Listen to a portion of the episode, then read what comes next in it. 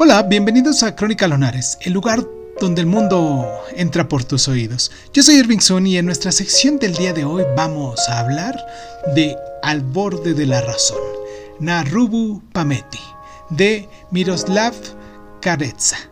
Comenzamos.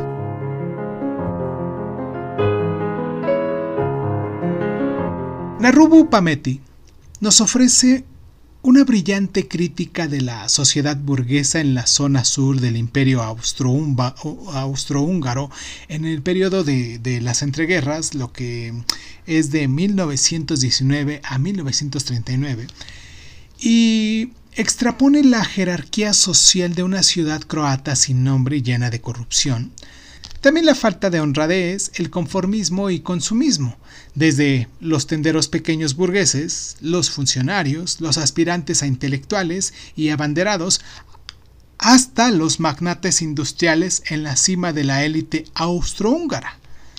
La novela recoge la caída de un consejero legal, vulgar y corriente, de mediana edad y clase media que tiene una vida aburrida, un matrimonio infeliz y un trabajo insatisfactorio, y sin embargo es incapaz de escapar de la apatía general y la mezquindad que les rodea. Un día agita esas aguas empantanadas cuando insulta sin querer queriendo a un potentado local, provocando el escándalo de toda la sociedad. Erudito, pintoresco y con una gran capacidad de captación de los detalles, se ha dicho que el estilo de Carletza era barroco, describiendo a sus personajes con una gran maestría, sensibilidad e imaginación.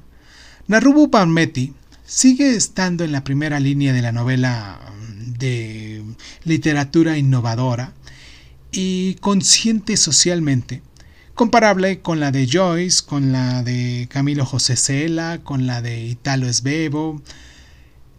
Esta novela representa el mundo con un realismo de ultranza, aunque muestre algunos restos del romántico enamoramiento de Crurezza con el idealismo marxista presente en sus primeras obras literarias.